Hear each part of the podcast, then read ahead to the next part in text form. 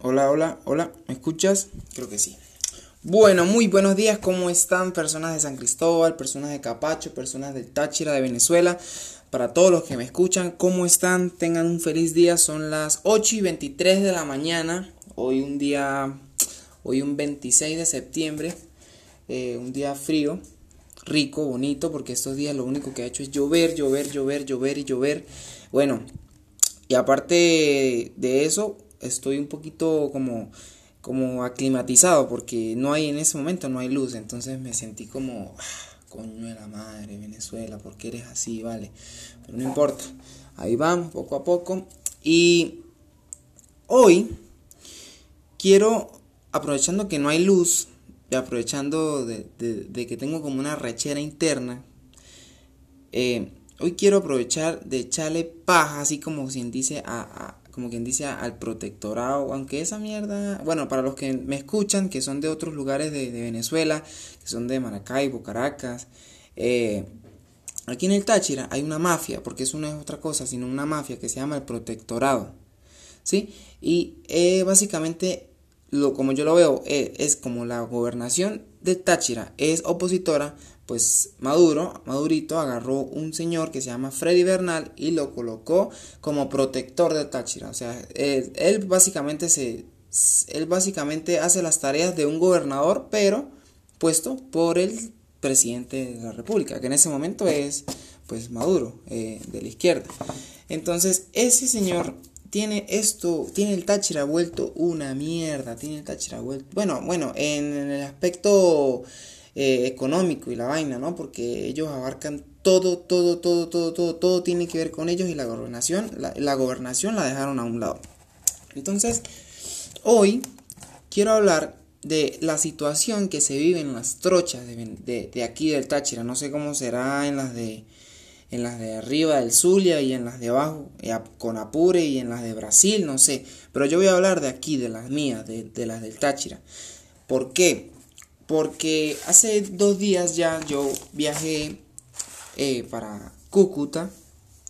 Porque yo tengo unas cosas allá en Cúcuta. Yo tenía un trasteito, una, mudanza mía, unas cositas que yo tenía allá y yo quería pues pasarlas. Entonces, eh, pues nosotros, yo y mi familia, mi familia y yo estábamos claros de que, de que eso iba a ser un problema. Porque ahorita, aparte de el protectorado, está la guerrilla, la guerrilla está como hace... Bueno, yo voy a hablar aquí mierda, yo voy a echar aquí trapitos al aire, así me busquen, ojalá me busquen para que me vuelva viral, pero si no me buscan, bueno.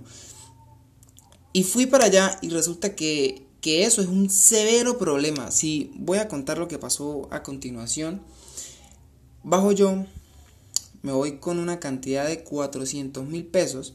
Para los que no saben, 400 mil pesos es plata, no es mucha, pero sí es difícil de conseguirla. Entonces yo me bajo con mis 400 mil pesos y mi novia a buscarme las cositas. Y resulta que, bueno, de aquí para pasar la trocha primero había que pagar un mototaxi, había que pagar después un carro, había que, este, pagamos tres carros para llegar a, hacia donde estaba el lugar. Y ahí empezaron los problemas, porque para poder pasar esas cosas nos estaban cobrando 850 mil pesos, los cuales se basaban en darle 50 mil pesos a cada organismo, es decir, 50 mil pesos a la, a la, Guardia, 50 mil pesos a la PTJ, 50 mil pesos al SEBIN, 50 mil pesos a la DCGIM, 50 mil pesos a la Policía Nacional, 50 mil pesos al Protectorado. Aparte de eso, 200 mil pesos del flete, que es como el camión que va a pasar eso. Eh, aparte de eso, 100 mil pesos para los guerrilleros. O sea, los guerrilleros no cobran 50, sino cobran 100 los mamagüevos esos. Aparte de eso, mm, había que dar 80 mil pesos en cada finca. Porque la trocha, eh, en un extremo, en el extremo venezolano, eh, es una finca de un señor, una tal, un tal Tomás, una finca Tomás. O sea, debe ser que el dueño de la finca se llama Tomás. Y en el lado de Colombia es una finca, pero no se sabe quién es, pero es como una siembra, hay como muchas siembras. Bueno, a lo largo de todas las trochas sea por la que sea que usted pase, si ha pasado y si sabe de lo que estoy hablando, se dará cuenta que en las fincas de Colombia, que son las salidas de las trochas, son normalmente eh, huertas, hay siembras, eh, coño, son hasta bonitas, pues, porque, porque usted ve la finca de Venezuela y, güey, puta, ve toda esa vaina acabado, ve toda esa vaina, no joda. Si son fincas de ganado, no, ni siquiera ve una cabeza de ganado y ve pura mierda por todos lados, o de repente, o, o las cercas están caídas, o, o, o, hay huecos en la carretera. Pero la finca del lado colombiano es una belleza con esos cultivos. Yo, los agricultores de la finca de Colombia son, deben ser metrosexuales, porque, porque, coño, tienen esos huertos demasiado bellos de pana. Bueno, en fin, entonces estamos, eh, bueno, 70 mil pesos a cada finca, reitero. Tanto la venezolana como la colombiana. Aparte de eso, había que darle 50 mil a los compas. ¿Quién sabe quién mamagüos son los compas? Debe ser...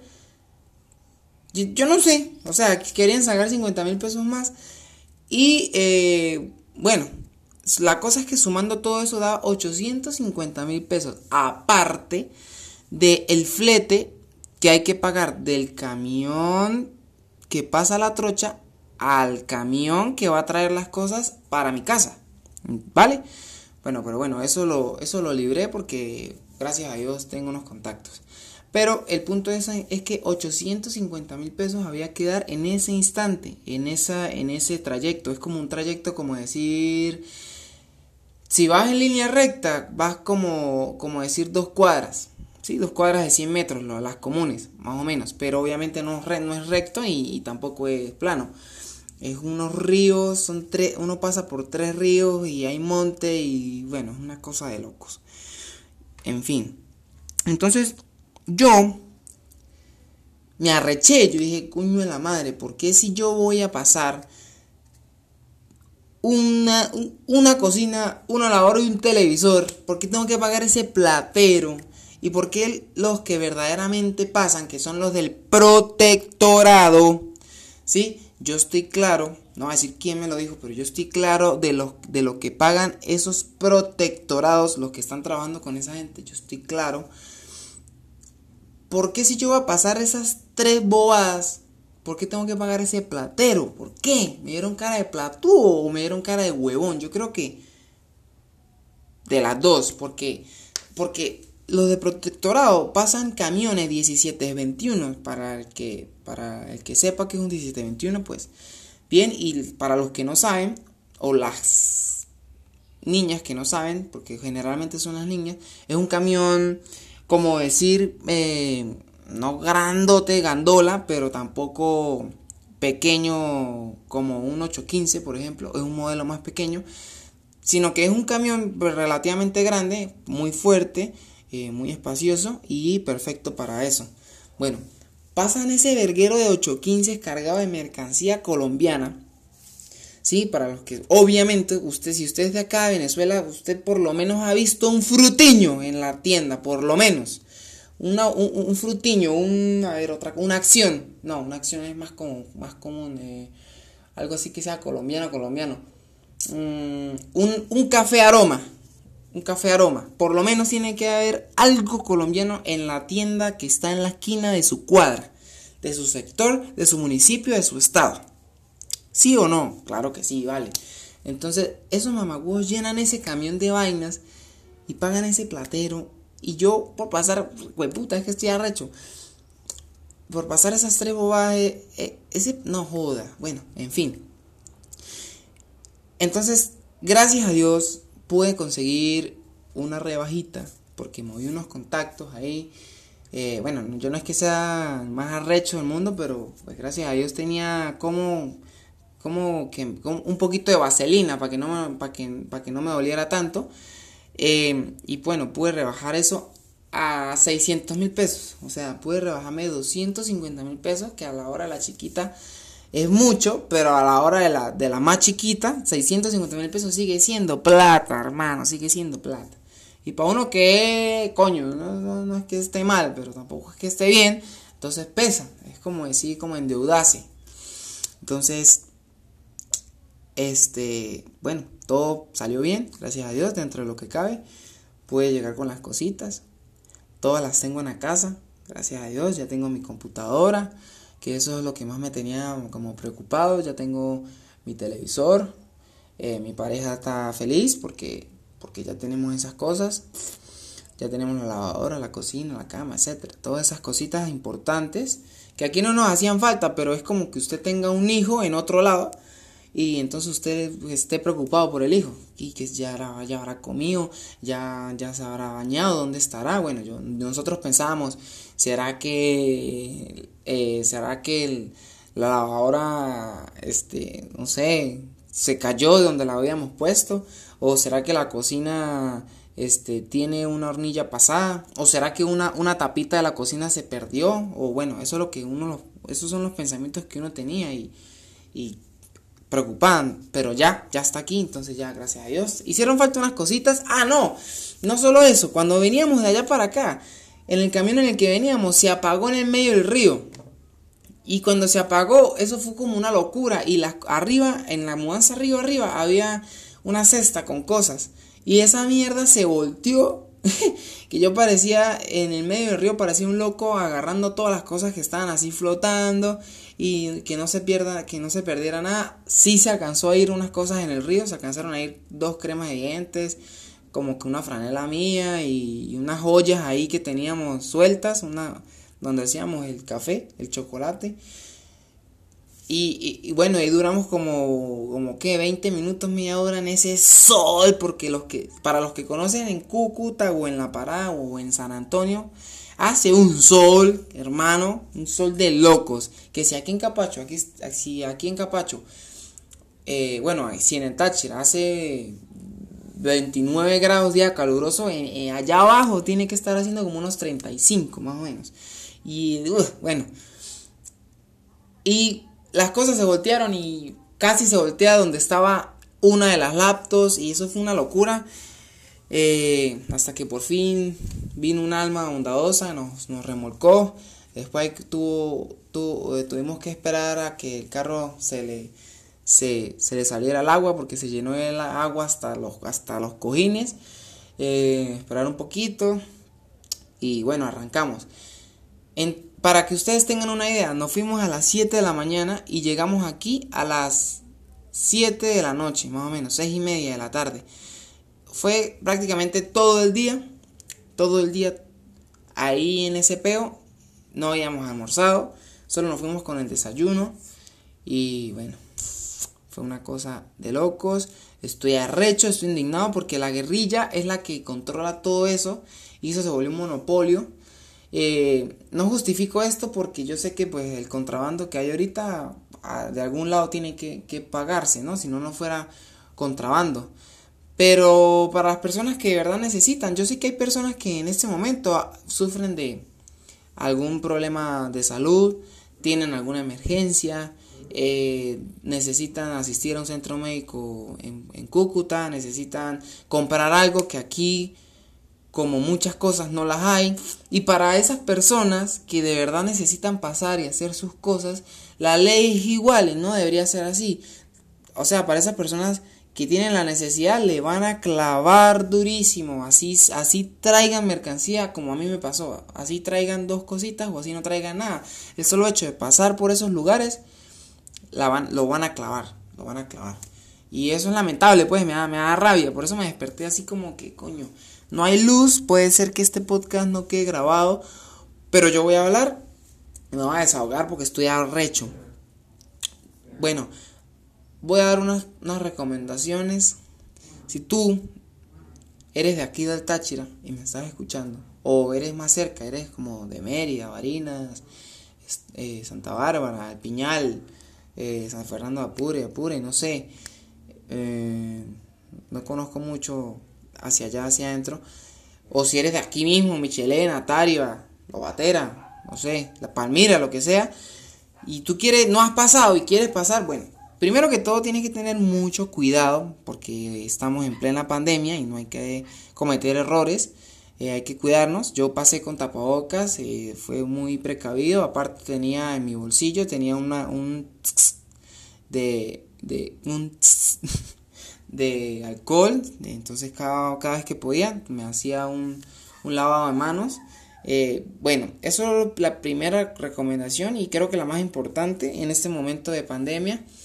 Pero digamos que ya no hay pandemia, pues, y que, y que aún sigue el problema de las trochas o algo así, o que necesites pasar por X o Y motivo. Una recomendación. Primero, sal comido a la casa y, lleva comida porque el, cuerpo sin comida es como la sopa sin sal, o sea, tienes que tener energías. Segundo, lleva agua, eh, lleva sencillo, lleva sencillo, porque en las trochas, más que todo, si tú pasas a pie, eh, hay trochas que son para pasar a pie y hay trochas que son, que son para pasar en carro. Si tú pasas a pie, te vas a encontrar a la guerrilla, más adelantico te vas a encontrar a la guardia y no te van a hacer nada, simplemente quieren una colaboración. Y si tú sacas un billete de 20 mil pesos, ¿sí? O de 10 dólares o lo que tengas, se lo van a, se lo van a quitar de una vez. En cambio, si tú pasas, si tú sacas un billete de 2 mil, un billete de mil pesos, hasta un billete de 5 puede ser, eso es como, bueno, dale, pues, dale, dale, pase, pasa. Así con todos. Entonces, si tú llevas suficiente sencillo, no vas a tener problemas en ese sentido. De igual forma de allá para acá.